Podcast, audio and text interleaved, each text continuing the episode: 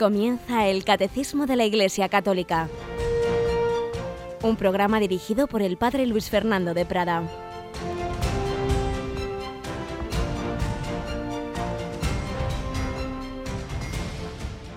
Alabados sean Jesús y María. Muy buenos días, querida familia de Radio María. Aquí estamos una semana más y en un nuevo mes, el mes de diciembre, en cuanto a este programa del catecismo se refiere, porque Evidentemente ayer 1 de diciembre ya estábamos con vosotros resumiendo ese viaje del Santo Padre a Turquía. Lo hacíamos con Mónica Martínez, que también tenemos ahora en el control. Buenos días, Mónica. Muy buenos días, Padre.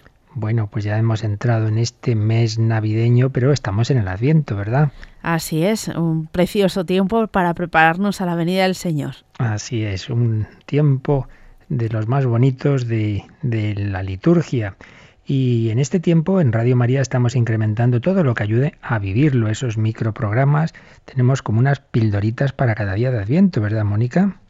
Así es. Em, bueno, pues el, eh, un voluntario de Radio María, Antonio J. Esteban, que nos va acercando, bueno, pues músicas, acordes a cada día del Adviento. La contemplación musical de Adviento que normalmente la ponemos hacia las 12 y 20, ¿verdad? Después de la hora intermedia.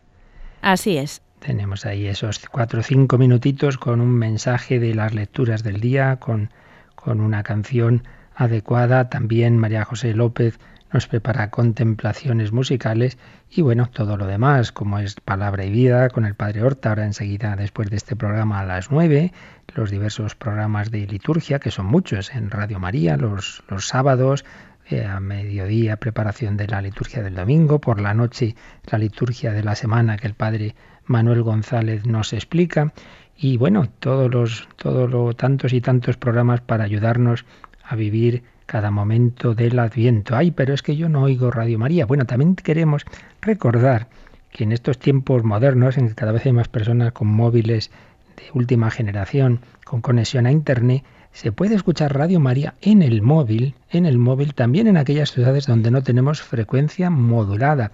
Y además ya hay por lo menos dos formas en cada uno de los sistemas móviles. Quiero decir, tanto si usáis un móvil Android, con sistema operativo Android, los Samsung, etcétera, como si usáis los de Apple, es decir, los iPhone, hay aplicaciones, aplicaciones, las app, estas que os podéis bajar gratuitamente para escuchar Radio María.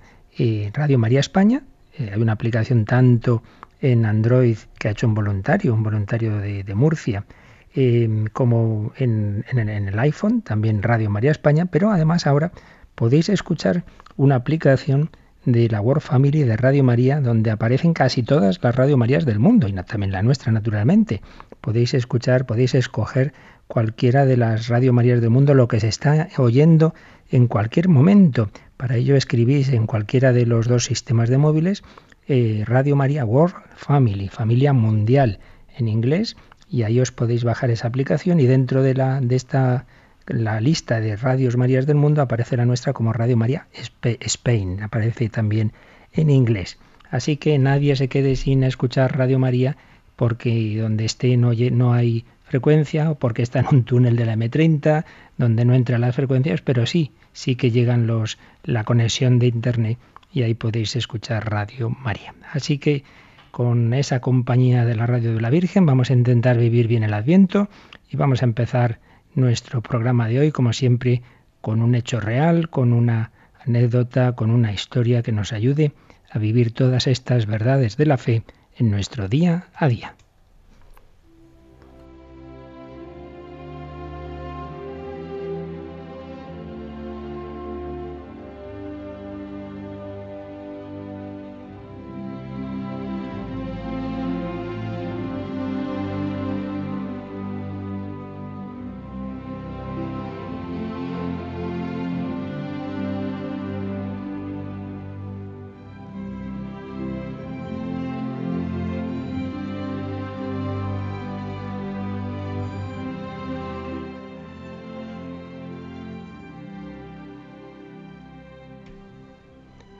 Y esta vez lo hago con una carta que he recibido donde una comunicante me cuenta algo que vivió en su propia familia. Nací en un pequeño pueblo de la provincia de Tarragona, del cual mi padre era médico. En aquella época los médicos lo eran las 24 horas del día y los 365 días del año. Como no teníamos vacaciones, los veranos íbamos todos los días a comer a un pequeño terreno que teníamos a pocos minutos del pueblo y que mis padres convirtieron en un pequeño Edén, en donde no faltaban las hortalizas de temporada, variedad de árboles frutales y flores por todas partes, creando un ambiente muy agradable. Sobre las seis de la tarde regresábamos a casa, ya que mi padre empezaba con las visitas domiciliarias y luego las de casa. Uno de estos días, estando de regreso, vimos un joven que venía a todo correr, pidiendo que mi padre fuese rápido a casa del señor Pedro, pues le había dado un derrame cerebral y estaba muy grave. Cuando llegó mi padre se dio cuenta de que ya no era él a quien necesitaba, pues había perdido el habla y estaba en la recta final. Así que le pidió al joven que fuese a la vicaría en busca de un sacerdote. El vicario era joven y aunque solo llevaba dos años viviendo en el pueblo, sabía muy bien quién era aquella alma a la que tenía que tratar de salvar. El señor Pedro, en tiempo de guerra, había formado parte del comité revolucionario. El vicario llegó corriendo sin disimular su cara de preocupación por el miedo a ser rechazado. Al entrar, papá le indicó el dormitorio diciendo, entre, le está esperando. Y cerrando la puerta, se sentó en el comedor, esperando a que saliera. En la pared principal había dos cuadros de los Sagrados Corazones de Jesús y María, que le llevaron a recordar algo que había sucedido en tiempo de guerra.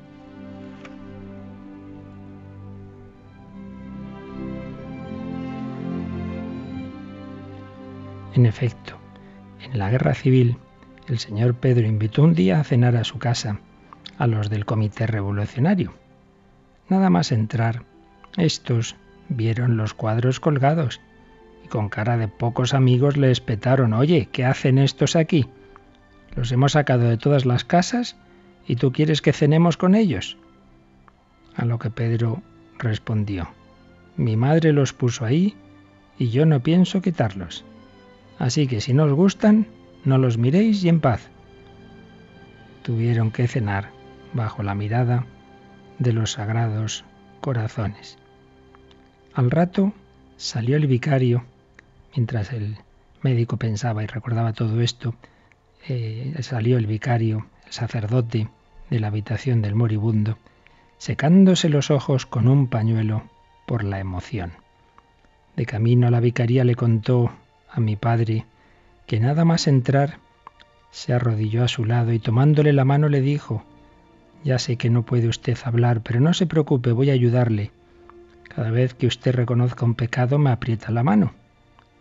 Cuando llegué a la pregunta de si se arrepentía de corazón, como pudo, puso la otra mano encima y apretó con toda su fuerza. Esto me ha emocionado. Pasadas tres horas, el señor Pedro fallecía. Y así, este hombre que habría cometido, como todos, sus errores, pero que nunca quiso que desaparecieran esas imágenes de los sagrados corazones de Jesús y María de su casa, murió en esa amistad de Dios, arrepentido de todos sus pecados. Pues le pedimos al Señor que también nosotros vivamos y muramos en esa confianza en los corazones de Jesús y de María.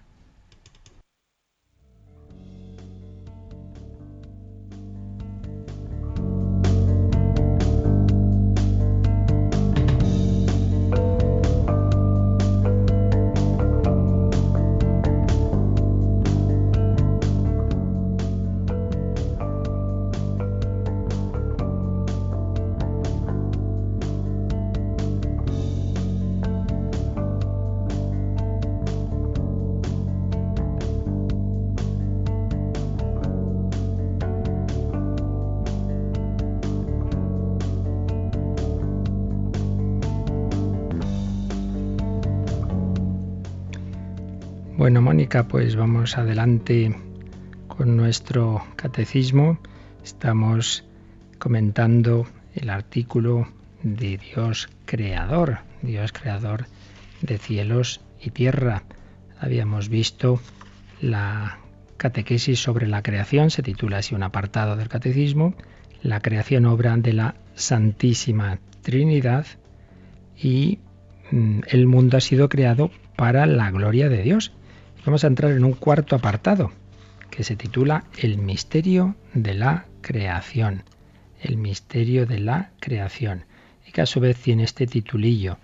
Dios crea por sabiduría y por amor. Dios crea por sabiduría y por amor. Así que vamos al número 295 para explicar esto de que Dios crea por sabiduría y por amor. Creemos que Dios creó el mundo según su sabiduría. Esto no, e, este no es producto de una necesidad cualquiera, de un destino ciego o del azar. Creemos que procede de la voluntad libre de Dios que ha querido hacer participar a las criaturas de su ser, de su sabiduría y de su bondad. Porque tú has creado todas las cosas, por tu voluntad, lo que no existía fue creado, dice el Apocalipsis en el capítulo 4, versículo 11. Cuán numerosas son tus obras, Señor, todas las has hecho con sabiduría. El Salmo 104. Y bueno es el Señor para con todos, y sus ternuras sobre todas sus obras. El Salmo 145. Así pues, Dios creó el mundo según su sabiduría. Este no es producto de una necesidad cualquiera, de un destino ciego o del azar. Al final, como explicaba muchas veces el Papa Benedicto XVI, no hay más que dos alternativas. O el mundo es fruto de este designio de Dios inteligente y amoroso, que ha creado por amor y con sabiduría, o es simplemente fruto de un destino ciego, de la casualidad, de una partícula que, que ha evolucionado asombrosamente dando lugar a seres que se preguntan por el sentido de todo y en realidad no habiendo ahí en el origen ni inteligencia ni amor. Claro, ya se preguntaba al Papa Benedicto XVI. La dificultad entonces está en explicar cómo el ser viene de la nada y cómo la inteligencia viene de la materia y la libertad de la falta de, de libertad. Pero en fin, esa es la alternativa. Pues bien, nosotros claramente por la razón y por la fe llegamos a esa respuesta de que el mundo procede de la voluntad libre de Dios que ha querido hacer participar a las criaturas de su ser, de su sabiduría y de su bondad, de su ser, de su sabiduría y de su bondad. Y viene esta cita del Apocalipsis, porque tú has creado todas las cosas por tu voluntad. Lo que no existía fue creado. Por tu voluntad lo que no existía fue creado. Y aparece en diversos pasajes del Antiguo Testamento esta idea que aquí se nos da en el Salmo 104. Cuán numerosas son tus obras, Señor, todas las has hecho con sabiduría. Y en el Salmo 145, bueno es el Señor para con todos y su ternuras sobre todas las obras. Por tanto, el fruto, el mundo, perdón, fruto de ese amor de Dios, de esa sabiduría de Dios, no resultado ciego de una evolución eh, casual y azarosa, sino fruto de esa sabiduría y de ese amor. Vamos a intentar profundizar un poquito en todo esto con la ayuda del profesor Eduardo Vadillo, que explica la creación en, en su manual de antropología teológica el mundo fruto de un designio de Dios, de una sabiduría y de un amor. Y nos indica cómo eh, Dios es, por supuesto, la causa eficiente del mundo, es decir, el que ha hecho que exista el mundo, pero también la causa ejemplar. ¿Qué quiere esto decir? Que Dios no solamente ha dado el ser, no solo ha creado una infinidad de seres, sino a cada uno le ha dado un tipo de ser, lo que llamamos una esencia. Existen muchos seres, en efecto. Y esos seres siempre reflejan, reflejan en su esencia, en su forma determinada, reflejan algo de Dios. Es lo que se llama esa causa ejemplar. Dios es el modelo, podríamos decir. la esencia de cada, de cada ser eh, refleja, refleja, refleja algo de Dios. Por eso decía Santo Tomás que Dios es la primera causa ejemplar de todas las cosas. Es algo así como, como el, el artista. El artista tiene una, imagen, tiene una idea en su mente y la va reflejando. Pues bien, Dios, Dios es esa primera causa ejemplar. Y podemos decir como que en Dios hay infinidad de ideas. Y cada una de esas ideas se va a cumplir, se va a realizar en, en cada criatura. Em, eh, no es que de repente Dios, pues eso, crea sin, sin, sin un plan previo, sino que en su inteligencia infinita están contenidas todas las posibles criaturas y Él decide crear conforme a ese plan, conforme a esas ideas que tiene en su, interior. Naturalmente Dios en sí mismo todo es uno, todo es simple, el objeto de su conocimiento es el mismo, pero en él, en él ve todas las posibilidades de reflejar su propia esencia en multiplicidad de seres, cada uno de los cuales refleja algo, todos reflejan el ser y luego cada uno refleja pues a una partecita, por así decir, de su sabiduría, de su belleza, de su amor. Y en este sentido, Santo Tomás, al explicar esto, recogía lo, lo, más válido de la intuición que ya había tenido ni más ni menos que Platón. Recordaréis que Platón tiene esa, esa concepción de que hay un mundo de las ideas, eh, del cual este mundo material es un pálido reflejo. Lo que pasa es que en Platón las ideas tenían una existencia independiente y luego el mundo material era como una degradación. Pero dejando esa parte, esos errores que tiene Platón, sí que hay algo en su intuición que es válido. Y es que este mundo refleja unas ideas. Y lo que pasa es que esas ideas no son unos seres así con subsistencia propia, sino que están en la, en la inteligencia de Dios. Sin olvidar que la idea por excelencia de Dios es su Hijo. Recordemos lo que vimos en la, en la Trinidad. El Hijo es la idea subsistente del Padre. El Padre concibe eternamente una idea de sí, un logos, que es su propio Hijo. Pero en esa idea infinita, que es una persona, la segunda persona de la Santísima Trinidad, están también contenidas las ideas, los proyectos, por así decir, de reflejos pequeños y parciales y creados de la idea con mayúscula, de la idea increada, que es el verbo. Por tanto, en esa inteligencia de Dios estamos todos diseñados, estamos todos pensados. El mundo puede ser luego estudiado, puede ser comprendido por la ciencia, porque ha sido prepensado, porque antes de pensarlo el científico, de estudiar las leyes que lo, que lo rigen, antes de ello ha sido diseñado por, por alguien infinitamente inteligente y por eso el mundo tiene una comprensión. Si no fuera así, la ciencia no podría avanzar. Si no hubiera unas leyes constantes, si no hubiera eh, en el mundo, como ya vio Galileo y Einstein en el, en el siglo XX, que, que, que, el mundo está regido por unas leyes porque decían está escrito matemáticamente. En el mundo existe, hay como descubrían un, un libro ya escrito, claro, porque había sido diseñado con inteligencia infinita. Así pues, Dios crea con sabiduría y con amor. Ha creado con su inteligencia y ha creado porque ha querido amorosamente dar a compartir su propio ser y su propia vida. Pero a continuación viene otro titulillo con una expresión que hemos oído muchas veces. Dios crea de la nada. ¿Qué es esto de que Dios crea de la nada, Mónica? Pues nos lo va a explicar el número 296. Creemos que Dios no necesita nada preexistente, ni ninguna ayuda para crear. La creación tampoco es una emanación necesaria de la substancia divina. Dios crea libremente de la nada. ¿Qué tendría de extraordinario si Dios hubiera sacado el mundo de una materia preexistente?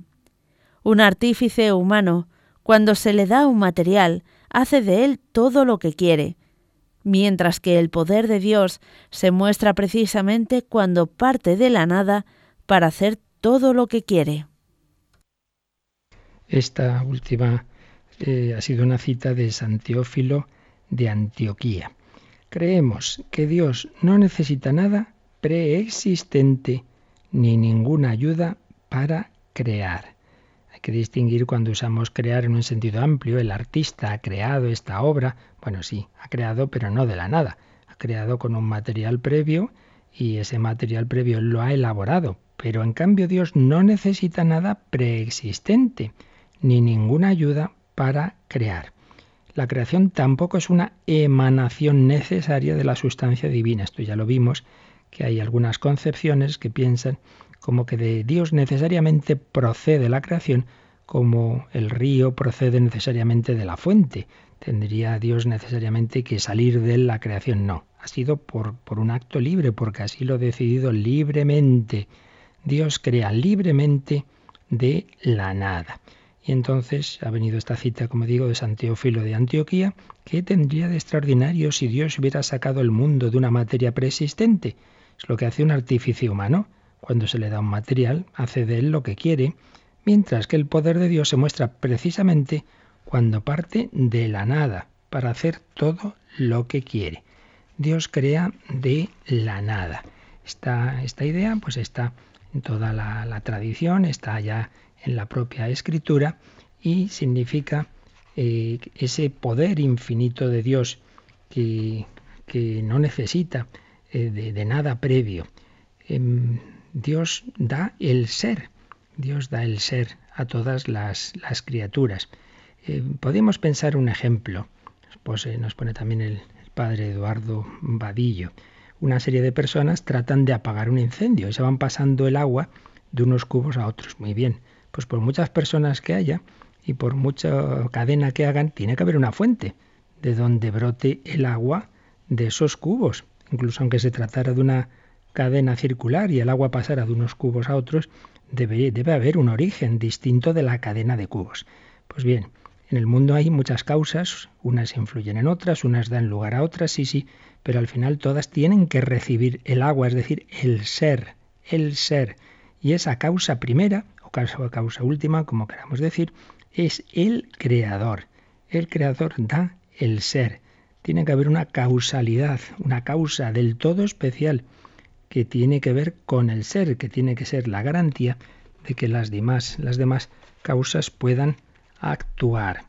Y, por tanto, hay que admitir una causa trascendente que no esté en el juego de las causas de este mundo y que no dependa de ellas mientras que esas las causas de este mundo sí que dependen unas de otras.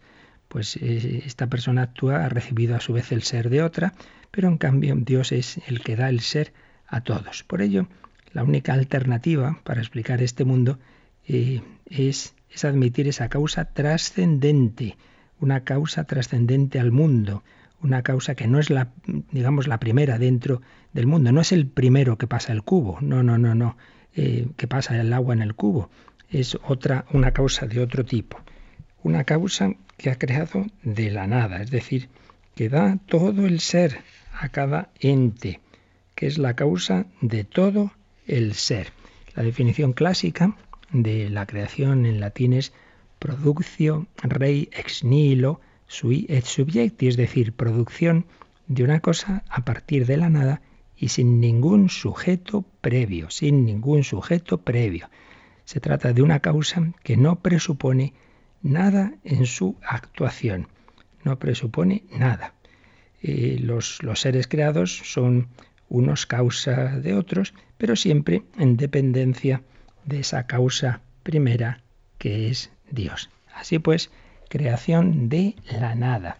Dios eh, eternamente ha existido él solo y en determinado momento Dios da origen al mundo. Dios da origen a los seres. Dios ha creado donde no había nada, donde solo estaba Él. Dios es, Dios es eterno, pero en un momento dado crea el tiempo, crea los seres que van a tener ellos sí una sucesión, un antes y un después. Entonces empieza ya la creación.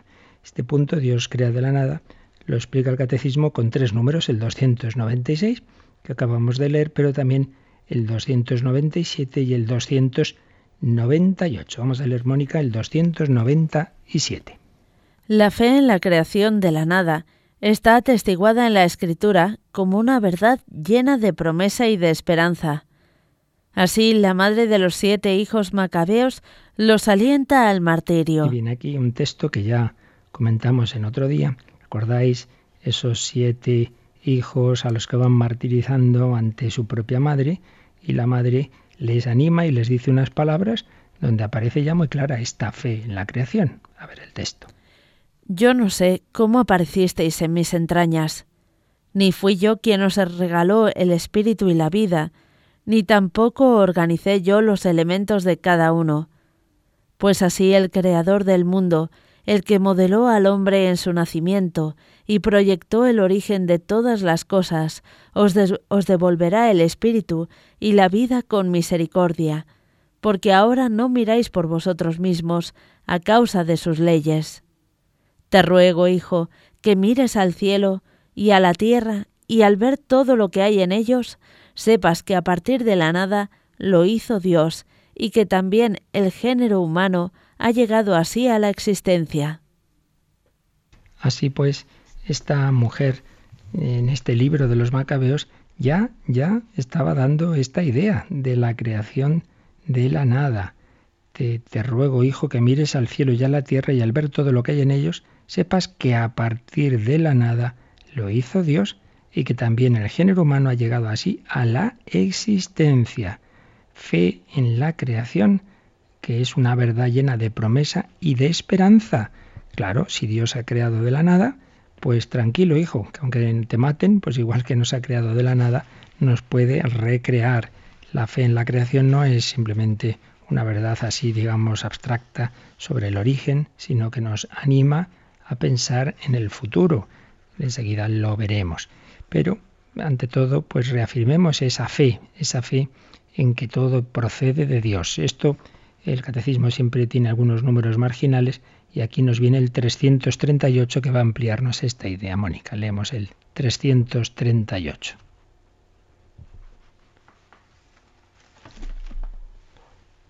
encuentras sí. 338. Nada existe que no deba su existencia a Dios Creador. El mundo comenzó cuando fue sacado de la nada por la palabra de Dios. Todos los seres existentes, toda la naturaleza, toda la historia humana, están enraizados en este acontecimiento primordial.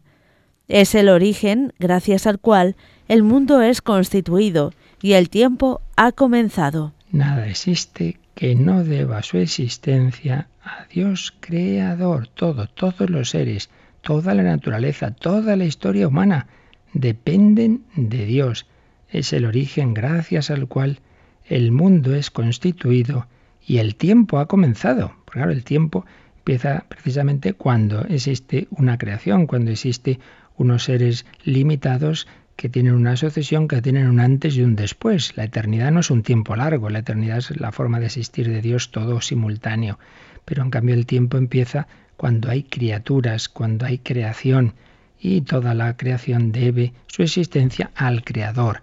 Todo, toda el agua procede de la fuente, todo el ser procede de la fuente divina, de aquel que es capaz de dar el ser. Él es el que es, yo soy el que soy. Nosotros los que no somos, decía el Señor Santa Catalina de Siena, pero nos da el ser, nos, nos transmite, nos comunica permanentemente su ser, nos está creando permanentemente, como enseguida veremos. La creación no es que fue al principio y luego ya Dios se olvida, sino que en realidad la creación es algo permanente, es como estar recibiendo la luz pues no basta que se nos recibamos la luz al principio, si se corta la energía, nos quedamos sin luz pues también estamos recibiendo permanentemente el ser. Hay una creación continuada. Vamos a dar gracias al Señor. Quizá en nuestra espiritualidad está poco presente esta fe. Nos fijamos en Jesús Redentor, lo cual está muy bien, por supuesto, pero también debemos, ante todo, dar gracias de que para que nos haya redimido nos ha tenido que crear primero. Vamos a dar gracias de, de que, Señor, tú me has hecho y de que me has dado el ser y de que se lo das a todo este mundo y de que puedo tener ahora pues la luz y el aire y, la belleza de, de la naturaleza y las personas que me rodean y todo ello procede de ti. Tú nos has creado y hay que dar gracias al Señor por la belleza de la creación. Vamos a hacerlo en un momento de oración. este recuerdo de las verdades de la fe no es simplemente para que nuestra mente esté bien formada, sino ante todo para que lo llevemos a la oración, para que vivamos en acción de gracias, para que nuestro ser sea una permanente alabanza de la belleza divina y para que nos sintamos criaturas, criaturas habitadas por el Señor. Pues se lo pedimos así en un momento de oración.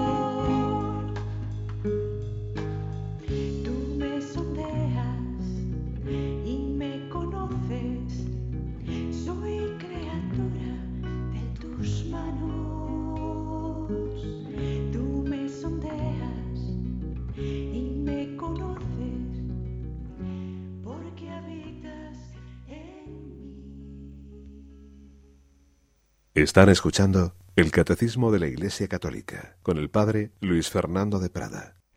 Así pues, Tú me sondeas y me conoces porque soy criatura tuya, porque soy obra de tus manos. Debemos tener siempre esa actitud, esa espiritualidad de sabernos en manos de quien nos está dando constantemente el ser. Y esto debe llevarnos a la esperanza. Como veíamos en esa madre de los macabeos, les animaba incluso en ese momento de su martirio, de su muerte. Tranquilos hijos, Dios que os ha dado el ser, os dará la eternidad venía a decirles con otras palabras. Y esto es lo que va a desarrollar el siguiente número, el 298. La fe en que Dios nos ha creado de la nada nos lleva a una gran esperanza, a otros muchos temas en que debemos confiar en el Señor. Vamos a ver cómo nos lo explica este 298. Puesto que Dios puede crear de la nada, puede por el Espíritu Santo dar la vida del alma a los pecadores, creando en ellos un corazón puro y la vida del cuerpo a los difuntos mediante la resurrección. Él da la vida a los muertos y llama a las cosas que no son para que sean. Y puesto que, por su palabra, pudo hacer resplandecer la luz en las tinieblas, puede también dar la luz de la fe a los que lo ignoran. Es realmente un número muy bello y muy confortador. Si Dios ha hecho el gran milagro de que donde no había nada, existe este universo, si Dios puede crear de la nada, pues puede hacer cualquier otro milagro. Y aquí se nos ponen estos ejemplos. Pueden dar la vida del alma a los pecadores cuando uno dice, bueno, yo no tengo solución, estoy totalmente esclavo de mis vicios, de mis pecados, ya no hay manera, claro, no hay manera humana, pero te olvidas de que Dios es capaz de rehacer tu vida. Acordaos de aquel milagro del paralítico cuando le ponen a Jesús un paralítico y le dice tus pecados quedan perdonados y la gente empieza a pensar y a murmurar, pero ¿quién es este para perdonar pecados? Solo Dios puede perdonar pecados. Entonces Jesús dice, ¿qué es más fácil decir? ¿Tus pecados quedan perdonados o coge tu camilla, levántate y echa a andar? Pues para que veáis que el Hijo del Hombre tiene poder para perdonar pecados, ala, coge la camilla, levántate. Si soy, tengo el poder divino para perdonar, tengo ese poder divino para hacer un milagro sobre la naturaleza material. El que puede curar a un paralítico puede curar a un enfermo del alma. Claro, aquí lo que pasa es que entra también la libertad humana. Si el paralítico no quisiera, no se quisiera arrepentir, pues entonces no habría ese pecado, no habría perdón, ese perdón. Pero está claro que por parte de Dios siempre hay esa capacidad de hacer ese milagro espiritual, de convertir nuestro corazón y de que lo que nosotros no podemos por nuestras fuerzas, Él con su gracia lo puede hacer posible. Dios puede crear de la nada y Dios puede dar la vida del alma a los pecadores. Por eso el Salmo 50-51, según ya sabéis que los salmos se pueden contar de dos formas a partir de uno de, uno de ellos y por eso muchas veces veréis un número y entre paréntesis el, un número inferior, 50 o 51 el salmo de, que se atribuye a David después de su gran pecado, aparece esta expresión, oh Dios, crea en mí un corazón puro, crea, crea en mí. Yo no soy capaz de, de darme a mí mismo un buen corazón, pero tú puedes crear en mí un corazón puro. Entonces ya poníamos el ejemplo de cómo en la confesión, en la absolución, se produce ese milagro. Os contaba un testimonio nos escribía otra persona recordando cómo ella así lo había experimentado al confesarse tras 30 años que había Dios estaba haciendo un milagro, la estaba liberando de todos los pecados de su vida pasada y haciendo una persona nueva. Pues sí, el Dios que ha creado de la nada puede rehacer tu vida, pues una consecuencia bien concreta de nuestra fe en la creación de la nada. Y otra segunda consecuencia es la resurrección, nuestro cuerpo herido que se va eh, corrompiendo y que acabará disuelto y, hecho cenizas y, y a saber pues dónde acabarán esas cenizas y oye, entonces ¿cómo puede Dios resucitarnos? Y ya esto se planteaba en los primeros tiempos y a los santos padres los, los paganos les hacían esas objeciones y decían, pero hombre, el Dios que ha creado de la nada no va a poder hacer esa resurrección, pues ya Dios sabrá cómo es darnos esa nueva vida también corporal, haciendo que nuestro cuerpo tenga una, una identidad, sea el mismo que hemos tenido aquí, pero a la vez de otra forma, no, no andemos en cavilaciones del modo concreto. Lo que está claro es que nada es imposible para el Dios que ha creado de la nada, ¿cómo no va a poder resucitarnos? Dios podrá darnos la vida del cuerpo eh, por la resurrección. Y nos ha dado el catecismo una cita de San Pablo, Romanos 4, 17. Él da la vida a los muertos y llama a las cosas que no son para que sean. Y puesto que por su palabra pudo hacer resplandecer la luz de las tinieblas, se nos recuerda como en el Génesis, pues lo primero que Dios crea es la luz para separar luz y tinieblas, también puede dar la luz de la fe a los que lo ignoran. De nuevo otra comparación muy bella. El Dios que ha creado la luz, la luz natural, en nuestro universo, en, en nuestro sistema solar, mejor dicho, la luz del sol, pues ese Dios que ha creado la luz natural, también puede dar la luz de la fe, la luz sobrenatural. Uy, pero si esa persona es, que, vamos, no tiene solución, yo por más que le digo no se va a convertir, tú no, pero Dios es capaz de convertir a, a Saulo en Pablo o a André Frosar y a tantos otros que ha habido en la historia que han recibido la luz de la fe, porque el Dios que crea de la nada es capaz también de hacer esos milagros espirituales. Y de nuevo, aparece un número marginal, el 1375, donde se nos va a hablar de otro milagro, de otra muestra del poder de Dios. El Dios que ha creado de la nada también es capaz de hacer el milagro de la transustanciación eucarística, ¿no? Vamos a ver, Mónica, lo que nos dice ese número mucho más adelante en el catecismo. Mediante la conversión del pan y del vino en su cuerpo y sangre, Cristo se hace presente en este sacramento. Los padres de la Iglesia afirmaron con fuerza la fe de la Iglesia en la eficacia de la palabra de Cristo y de la acción del Espíritu Santo para obrar esta conversión. Y viene una cita de San Juan Crisóstomo, vamos a saltarla y vamos a leer la segunda, una cita de San Ambrosio. Estemos bien persuadidos de que esto no es lo que la naturaleza ha producido, sino lo que la bendición ha consagrado, y de que la fuerza de la bendición supera a la de la naturaleza, porque por la bendición la, naturaleza misma resulta cambiada. La palabra de Cristo, que pudo hacer de la nada lo que no existía, ¿no podría cambiar las cosas existentes en lo que no eran todavía? Porque no es menos dar a las cosas su naturaleza primera que cambiársela. La verdad es que es una reflexión de San Ambrosio muy profunda.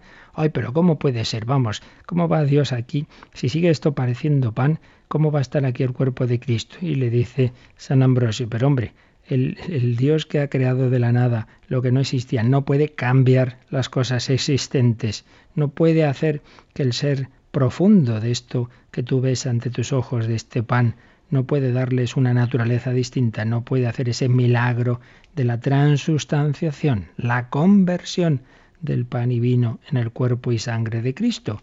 Pues claro que sí. Y la verdad es que cuando uno lee un poco o oye a los grandes físicos que te explican un poco lo que se sabe, que, que, que no es mucho, la verdad, porque la materia es un misterio, lo más básico, los átomos y tal, pues creí, hace años uno se creía que ya conocía creo que ya conocíamos la materia, las partículas subatómicas y resulta que cada vez aparecen nuevos misterios ahí en esa materia.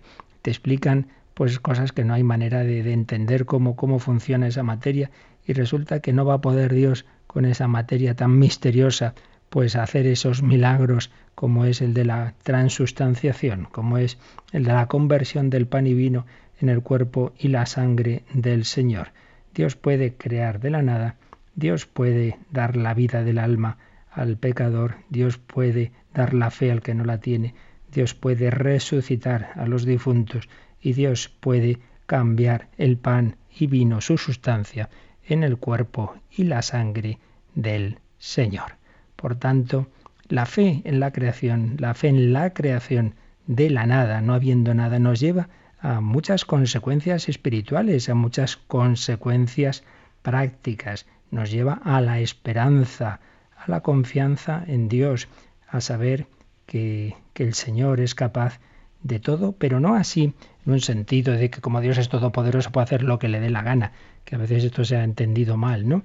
Como si la omnipotencia de Dios estuviera separada de su sabiduría y de su amor. Dios pone su omnipotencia al servicio siempre de su amor. Por tanto, no es que hace lo que quiere, no hace, que hace lo que le da la gana. Dios no tiene gana. Dios hace todo lo que es bueno, lo que es fruto de su amor. Por tanto, todo en en relación a sus criaturas es para nuestro bien. Ya lo veíamos, la gloria de Dios es que el hombre viva, que el hombre viva. Por tanto, consecuencias de estos números de hoy, pues tiene que ser, primero, sabernos que yo no soy el origen de mi ser. El hombre contemporáneo tiene ese peligro, que cae en la gran tentación, la tentación que ya tuvieron los primeros padres. Seréis como Dios, creerme que yo soy el centro del universo. Yo me doy a mí mismo la vida. Esto es una tentación tremenda. Fijaos que psicológicamente esto es más fácil que le ocurra a esa persona que digamos se ha hecho mucho a sí misma, que ha trabajado mucho, que, que ha generado pues mucha riqueza, etcétera. Entonces puede creerse, no, no, yo me debo todo a mí mismo, yo me lo he ganado todo. Sí, claro, con tu salud, ¿quién te la ha dado? Con tu inteligencia, ¿quién te la ha dado? ¿Te la has dado tú a ti mismo? Con tu ser. Todo lo que has podido hacer, lo has podido hacer porque alguien te ha dado la vida, porque alguien te ha dado esas cualidades, etcétera. Por tanto, sabernos fruto de alguien que nos ama. Yo no me he hecho a mí mismo, yo no soy el origen de mi ser, yo soy fruto de un amor eterno e infinito.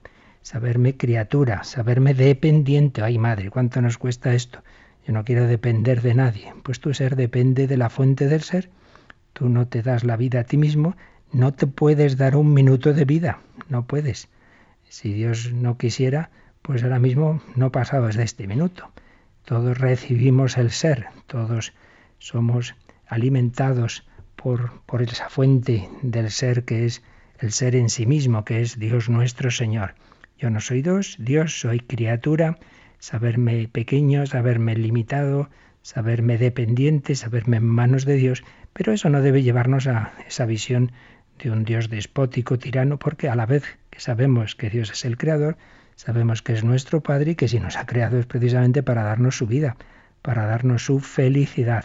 Por tanto, esa humildad, esa dependencia de Dios, debe ir unida a la vez a la gran confianza de un niño en brazos de su Padre. Yo soy un, pequeño niño en brazos de mi Padre Dios que me ha creado para hacerme feliz y por tanto vivir con confianza y una mirada de esperanza. El Dios que está en el origen de mi ser es el Dios que me llama al, a mi destino. Dios es nuestro origen y nuestro destino y nuestro fin, alfa y omega, principio y fin. De Dios venimos y a Dios vamos. Nuestro futuro es Dios. Nuestro futuro no es la nada, no es la muerte, es la vida. Es la vida con Dios. El Dios creador es el Dios que me espera para darme la plenitud de la vida. Por ello, el credo que empieza diciendo, creo en Dios Padre, Todopoderoso, Creador del cielo y de la tierra, va a terminar diciendo, espero la resurrección de los muertos y la vida eterna. Amén.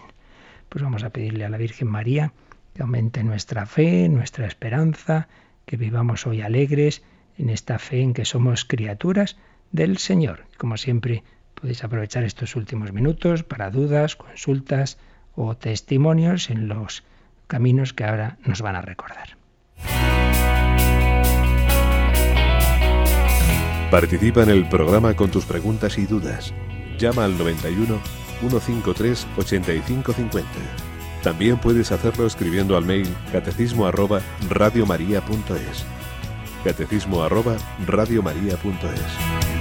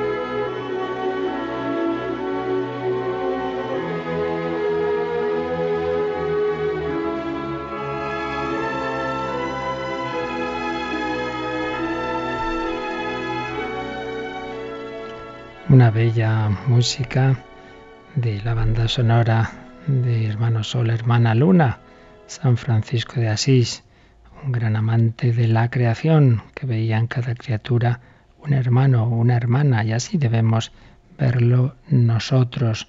Todo procede del mismo Dios, por tanto la pluralidad, la multiplicidad de las criaturas, sin embargo, tienen una unidad de fondo. Todos reflejan, en mayor o menor medida, por supuesto, a Dios nuestro Señor. ¿Teníamos alguna consulta por ahí, Mónica? Nos ha llamado María de Cuenca y ha preguntado que si el ofrecimiento de las misas por los difuntos con el pago del estipendio se puede considerar una simonía.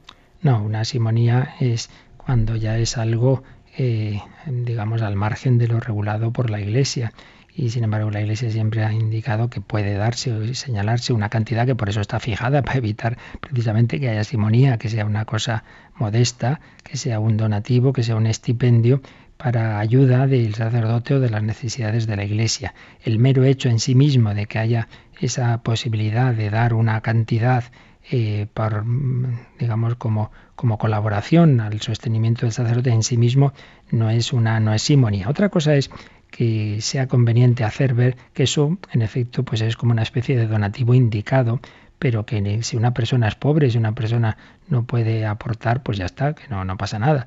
Eso, bueno, depende cómo se haga, ¿no? Y desde luego cuando, he estado en parroquias lo que hacíamos era que había un buzón y decía, mire, usted eche lo que quiera, a mí no me lo tiene que decir para, para que no, no, no dé esa impresión, ¿no? De como que la misa tiene un precio y, y se paga tanto, pero bueno, eso se puede hacer de muchas formas, pero en sí mismo en sí mismo no es, no es propiamente simonía, y que ya digo, precisamente para evitar que pueda darse esto, porque nadie estamos exentos de pecado, como bien vemos todos los días, y entonces para evitar que pudiera haber un abuso en esto, pues entonces en la diócesis, las diócesis se señala, eh, nunca se pida más de tal cantidad como, como donativo, como estipendio, pero además añadiendo que si una persona no puede darlo, una persona es pobre, pues que nada, que no, no, no se le exija, por supuesto, ¿no? Porque no es sino una forma que históricamente se ha dado, pues bueno, en circunstancias en que de, un clero muy pobre, pues por lo menos, por lo menos que haya tenga un donativo cuando por, la celebración de, de, la Santa Misa. Bueno, ya seguiremos mañana con este tema de, de la creación, pero vamos a dejarlo ya hoy, no alargarnos más y vamos a pedir al Señor vivir este día en su alabanza al Señor Todopoderoso, Creador de cielo y de la tierra, que vivamos siempre dándole gracias y alabándole en esta creación que Él ha hecho. El Dios Todopoderoso, el Dios Creador, el Dios Uno es también el Dios Trino. Por eso pedimos la bendición a la Santísima Trinidad, la bendición de Dios Todopoderoso, Padre, Hijo y Espíritu Santo, descienda sobre vosotros. Que paséis un feliz día con Jesús y la Virgen María.